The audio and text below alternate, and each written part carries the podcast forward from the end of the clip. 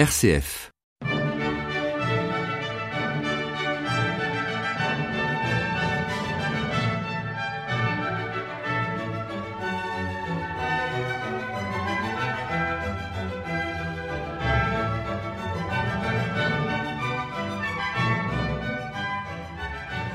Chers amis de RCF, euh, heureux de vous retrouver pour cette euh, émission La clé des chants, aujourd'hui le numéro 138, et nous écouterons la cantate BW 166 de notre cher Jean-Sébastien Bach. Pour commencer, j'aimerais vous faire entendre la fantaisie pour orgue sur le choral Christlag in Todesbanden BW 695A. Pourquoi ce choix? Tout simplement parce que c'est un des chorales vraiment typiques de Bach pour le temps de Pâques. Et en particulier, c'est une pièce d'orgue aussi, Christlag in Todesbanden pour Pâques, et aussi une cantate qui illustre ce temps liturgique. Christ gisait dans les liens de la mort, le choral de Pâques est par excellence. Le voici interprété ici par Bernard Faucroul sur l'orgue magnifique, l'orgue Silbermann de l'église Saint-Pierre de Freiburg.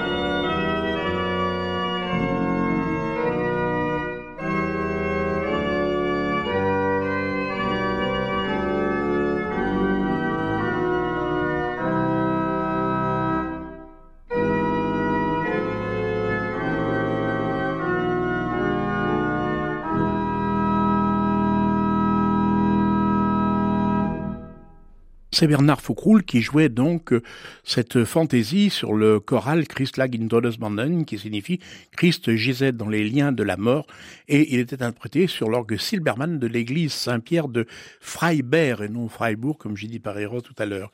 Alors, vous avez pu entendre la fantaisie, puis ensuite le choral jouait vraiment tel quel, tel qu'on peut le trouver dans les livres de chant de l'église luthérienne. Je vous l'ai souvent dit, il n'y a pas toujours correspondance entre les textes de la liturgie catholique et ceux de la liturgie luthérienne, d'autant plus que depuis le Concile Vatican II, l'Église catholique a adopté trois années de lecture différentes, ce qui est une richesse évidemment, mais d'où certains décalages. Le texte de l'Évangile d'aujourd'hui, en ce quatrième dimanche de Pâques, est très court. En ce temps-là, Jésus déclara Mes brebis écoutent ma voix, mais moi je le connais et elles me suivent. Le Père et moi sommes un. Dans la liturgie luthérienne, à l'époque de Bach, l'évangile était celui des adieux de Jésus. Mais maintenant, je m'en vais vers celui qui m'a envoyé. Et aucun de vous ne me demande où vas-tu?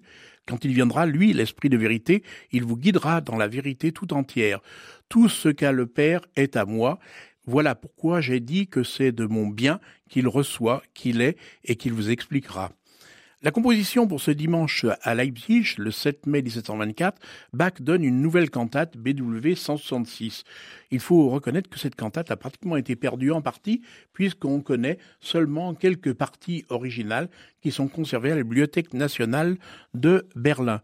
Et la part du texte évangélique et la part de l'affirmation du Christ disant à ses disciples, c'est votre intérêt que je parte. Le librettiste écrit une méditation sur ce départ. Comme nous l'explique Gilles Cantagrel dans son excellent ouvrage sur les cantates de Bach, il ne manque pas de saisir les allusions au refus du monde et à l'attente de la mort, thèmes qui lui sont particulièrement chers. De même, il souligne les antithèses entre la vie sur Terre et l'espérance de la vie céleste. Six numéros composent donc cette cantate. Voici pour commencer un aria de basse, donc un air pour la basse solo, seulement quatre mots, sans cesse répétés. Wo geest du hin, où vas-tu? C'est la question que le Christ s'étonne de ne pas avoir entendue dans la bouche de ses disciples. Et c'est Stephen MacLeod, basse, et le Collegium, le Collegium Japan, sous la direction de Masaki Suzuki, qui interprète cet air.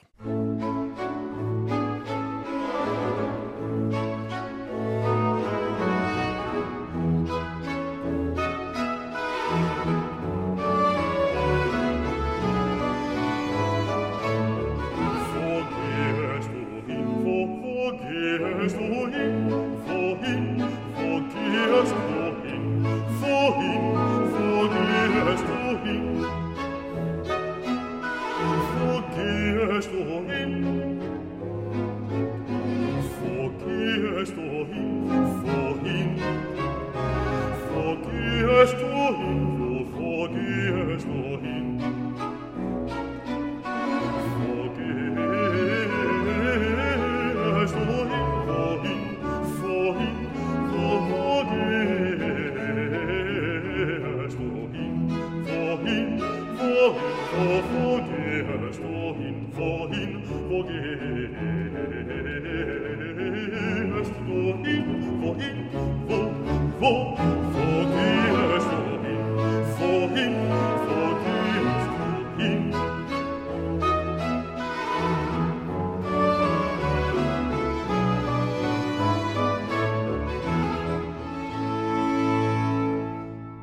Après cet aria de basse, voici maintenant un aria de ténor.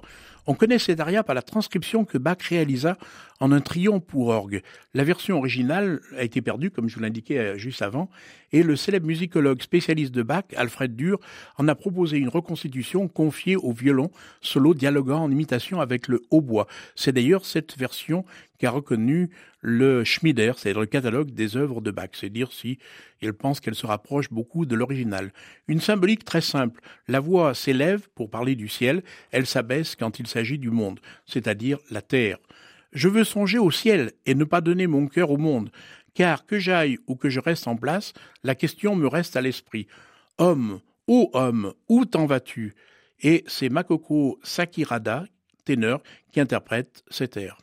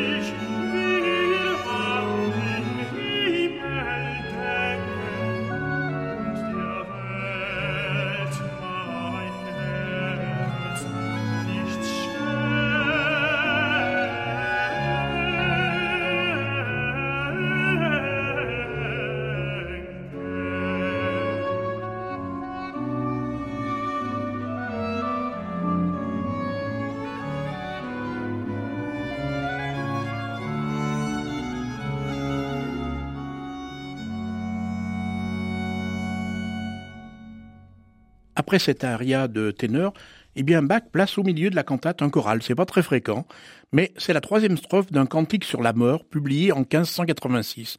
Seigneur Jésus-Christ, je sais bien qu'un jour je devrais mourir. Un motif allant et fervent est joué par les deux parties de violon et les altis. C'est le soprano qui chante la strophe du choral en cantus firmus, c'est-à-dire en valeur longue. Je t'en prie, Seigneur Jésus-Christ, garde-moi dans ton esprit, et ne me laisse sans aucun moment m'écarter de cette pensée, qu'au contraire je persévère fermement jusqu'à ce que mon âme s'en vienne au ciel. Et c'est le Bac Collegium Japan sous la direction de Masaki Suzuki.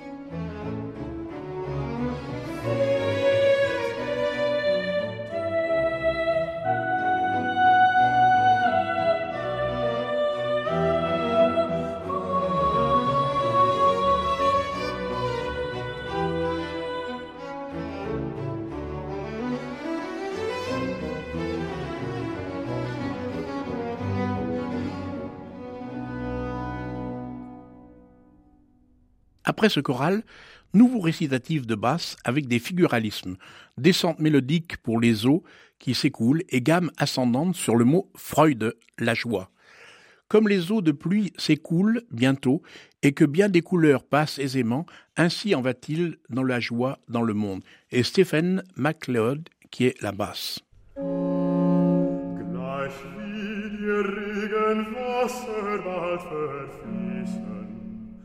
Und manche Farben leicht verschießen, so geht es auch der Freude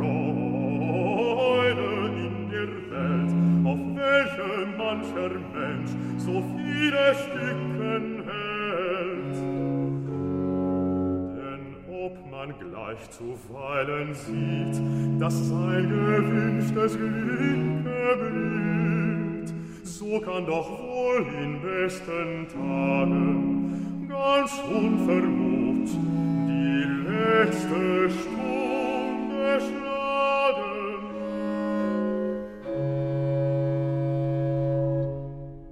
Et voici un très bel aria d'alto. Écoutez bien, il est vraiment magnifique.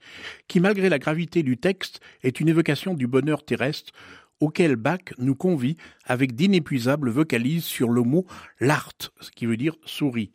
Il faut prendre garde lorsque sourit le bonheur, car bien vite sur cette terre, il peut en être le soir tout autrement que ce à quoi l'on songeait le matin, et c'est Robin Blaise Haute-Contre qui interprète cet air.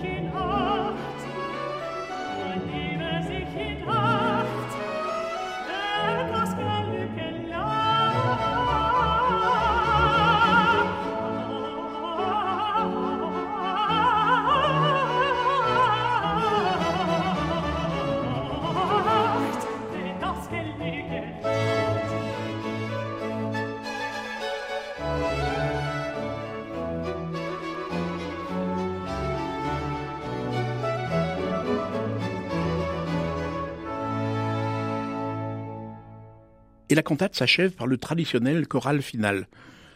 C'est la première strophe d'un cantique de la comtesse Amélie Juliane von Schwarzburg-Rudolfstadt, un nom un peu compliqué, mais très important puisque cette femme n'a pas moins écrit pratiquement plus de 587 cantiques. C'est vous dire si elle devait être très populaire.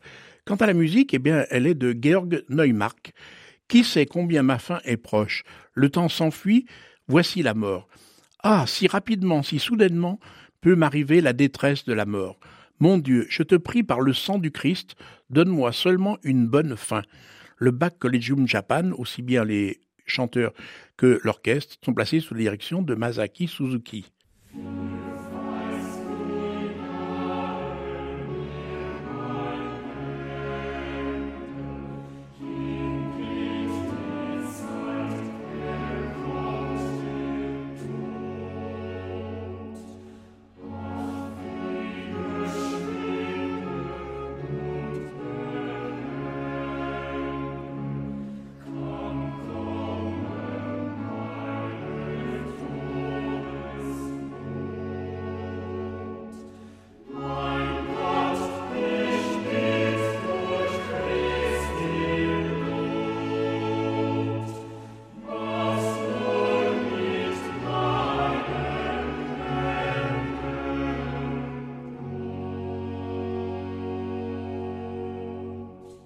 Nous avons entendu la cantate BW 166 de Jean-Sébastien Bach, interprétée merveilleusement par le Bach Collegium Japan sous la direction de Masaki Suzuki.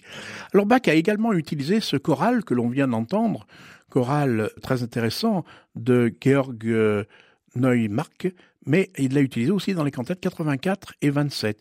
Je vous propose d'écouter ce choral dans la cantate BW 84 qui termine donc cette cantate, et c'est la douzième et dernière strophe du cantique sur la mort, composée par la comtesse Amélie Juliane von Schwarzenburg Rudolfstadt, qui sait combien ma fin est proche, qui se chante sur belle et profonde mélodie du cantique de confiance de Georg Neumark, celui qui laisse seulement régner Dieu bien-aimé. Ce cantique remonte au temps des souffrances de la guerre de trente ans. En attendant, je vis satisfait en toi et je mourrai sans la moindre peine. Il me suffit que mon Dieu en décide, tu me donneras une bonne fin. Et là, ce sont les Wiener Knaben, ce fameux chœur des petits chanteurs de Vienne, le Tölzer Knabenchor, le chœur de Tölz, près de Munich. Ils sont placés sous la direction de Nicolas Arnoncourt, accompagné par son merveilleux Conchantus Musicus de Vienne.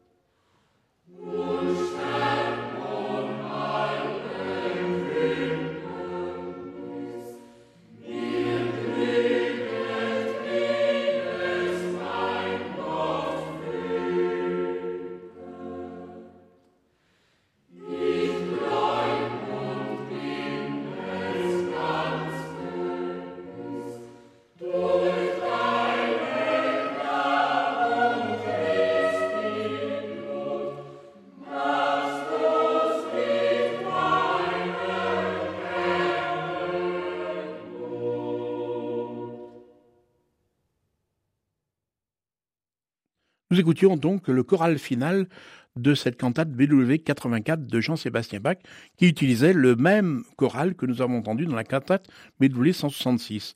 Mais nous allons entendre maintenant le choral récitatif, dialogue bouleversant entre le chœur et les quatre voix solistes et il utilise la première strophe du célèbre Sterbelied ou cantique sur la mort de la comtesse Amélie Juliane von Schwarzburg Rudolfstadt, publié en 1688 sur la très émouvante mélodie de Georg Neumark. Ce morceau, qui ouvre cette fois la cantate BW 27, mais qui est utilisé dans la cantate BW 84 qu'on a entendu, et aussi dans la cantate BW 166 que l'on a entendu. Vous voyez comment Bach réutilise souvent les mêmes morceaux. Et ce morceau, donc, qui ouvre la cantate BW 27, est un bouleversant lamento digne de figurer dans une passion. Sur les arpèges descendants des cordes où le célèbre musicologue Pirot voit une certaine allusion à la déposition du corps dans la tombe, tandis que le docteur Schweitzer entend un tic-tac mystérieux pour dépeindre la fuite du temps. Ce sont les Wiener Knaben et le Chorus Vienensis. Le Chorus Vienensis, ce sont les anciens petits chanteurs de Vienne, adultes, et ils sont placés sous la direction de Nicolas Arnoncourt.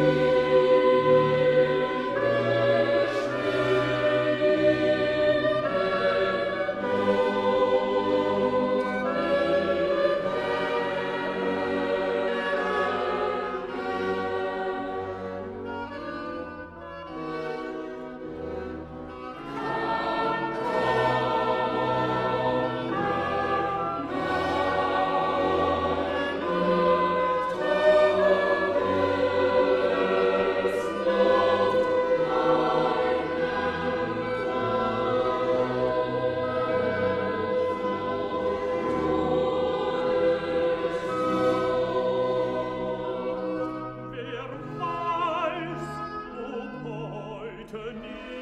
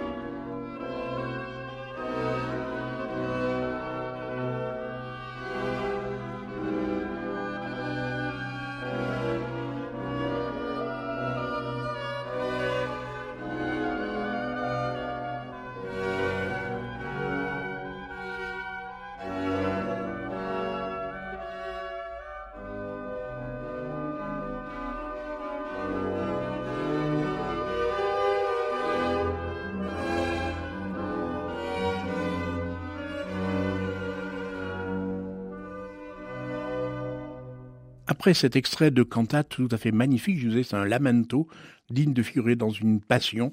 Euh, cette euh, cantate, eh bien, qui utilisait le même euh, thème que l'on a entendu dans la cantate 166 tout à l'heure.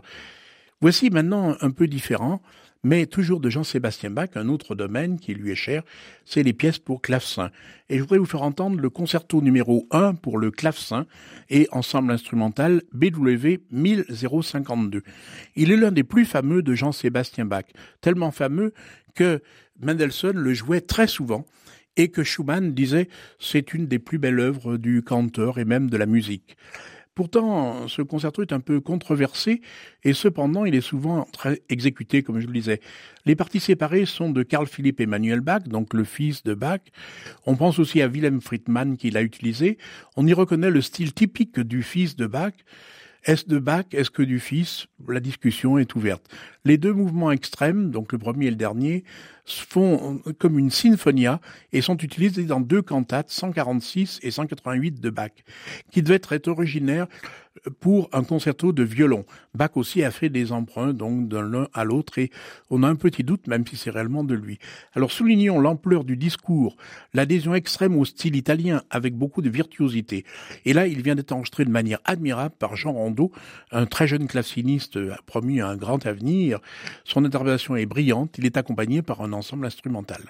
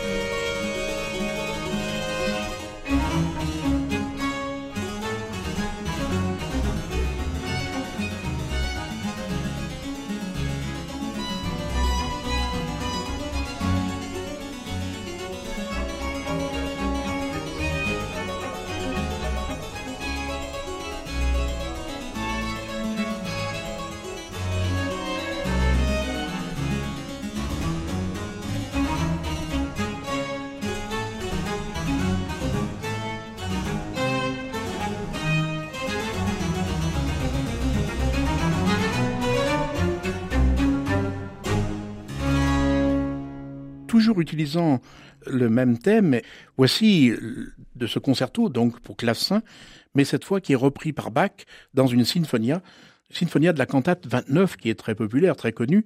Cette fois la partie de violon est remplacée par l'orgue obligé, les trompettes au bois, violon et basse continue, et c'est évidemment le Concertus Musicus de Vienne sous la direction de Nicolas Arnoncourt.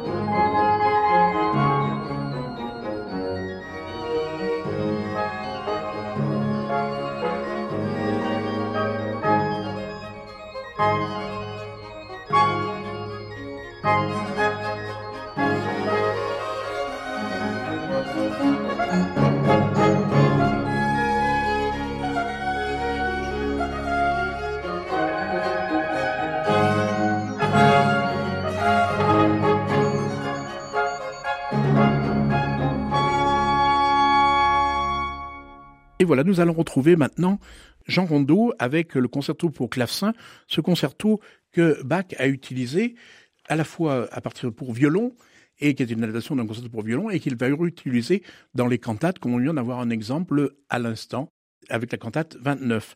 Ici, il s'agit de l'Allegro, c'est-à-dire le troisième mouvement de son concerto BW 052. Je vous l'ai dit, Mendelssohn avait une grande admiration pour ce concerto qu'il jouait souvent. Quant à Schumann, il le considérait comme un des grands chefs-d'œuvre de la musique, un des grands chefs-d'œuvre du canteur. Alors, c'est Jean Rondeau et son ensemble instrumental qui interprètent ce concerto. Écoutez bien parce que c'est une très belle interprétation qui renouvelle vraiment cette œuvre.